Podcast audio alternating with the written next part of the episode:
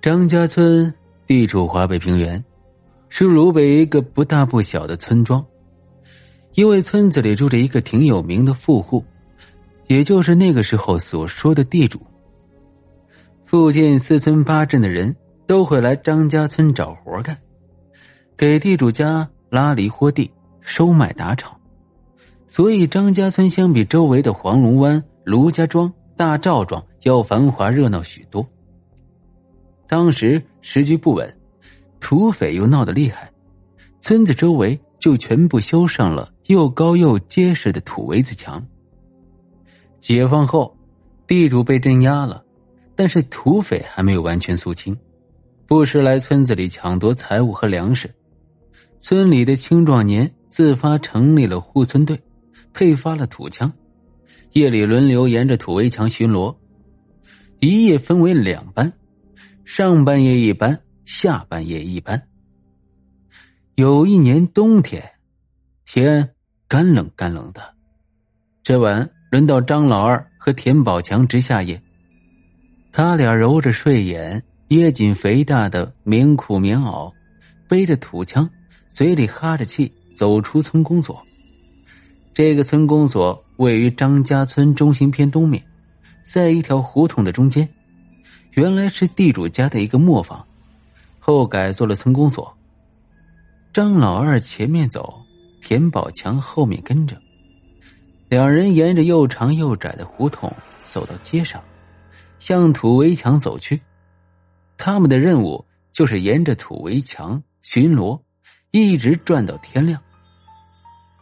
这月亮没有出来，天空是那种捉狭的黑暗，整个村子。静悄悄的，连声狗叫也听不到。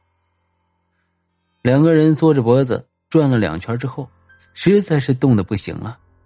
田宝强就说：“老二，咱先回去暖和暖和，喝口热水。我看这大冷天的也没啥事儿。”张老二巴不得回去，马上应和：“哎，好的，好的。”两人快步往回走。刚转到回村公所的那条胡同口时，就听到前面有声响，好像有人在扣门环。声音是从靠街的一户人家那传出来的，一下，一下，不紧不慢，扣的很有节奏。那天没有风，不是风吹的，那肯定就是有人干坏事了。张老二的外号叫张大胆，天不怕地不怕，他低骂一声，端起土枪朝前面慢慢摸过去。田宝强也握紧土枪，紧紧的跟在他后面。这时候月亮刚刚露了头，借着微弱的月光，两个人仔细看过去，两扇土黄色的大门上，赫然贴着一只毛茸茸的大黑手。那只手从门上面的缝隙间伸到下面，抓着门环正扣着。那只手简直是太大了，漆黑的毛又浓又密，差不多盖住了整扇大门。咣，咣，咣，一下一下的，叩门声在寂静的月光下分外渗人。两个人都吓呆了，田宝强站在那里。两条腿不听使唤的打着哆嗦，想跑跑不了，想叫叫不出来。张老二不愧是号称张大胆，他开始看到那只手，张着嘴愣了一会儿，马上缓过神来，端起了土枪，扣动扳机，咣咣两声，大手不见了。两扇门上光光亮亮，好像啥也没发生一样。张老二顾不上细看。拉起吓傻的田宝强，撒腿就跑，一口气跑回了村公所。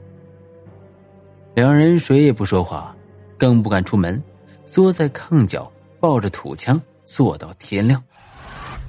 第二天，两个人跟村里人一说，大家都不相信，去那里查看，门上真有土枪留下的铁沙子洞，这才信了真有那只大黑手。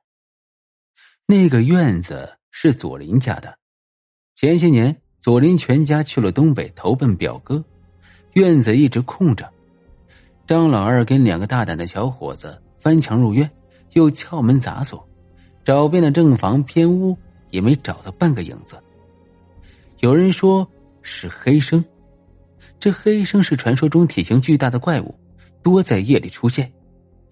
也有人说是鬼魂，到底也是没有个结果。从那以后。村里人每次从院子走过，都害怕的很。一到晚上，那块的村民更是不敢出门。过了几年，左林在东北安了家，委托本家兄弟把院子卖给了一个外地来的手艺人。手艺人买下后，修起一新，后来结婚生子，一直住到现在。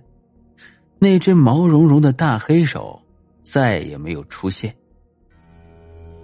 本集播讲完毕，感谢您的收听，关注订阅，下一集更精彩。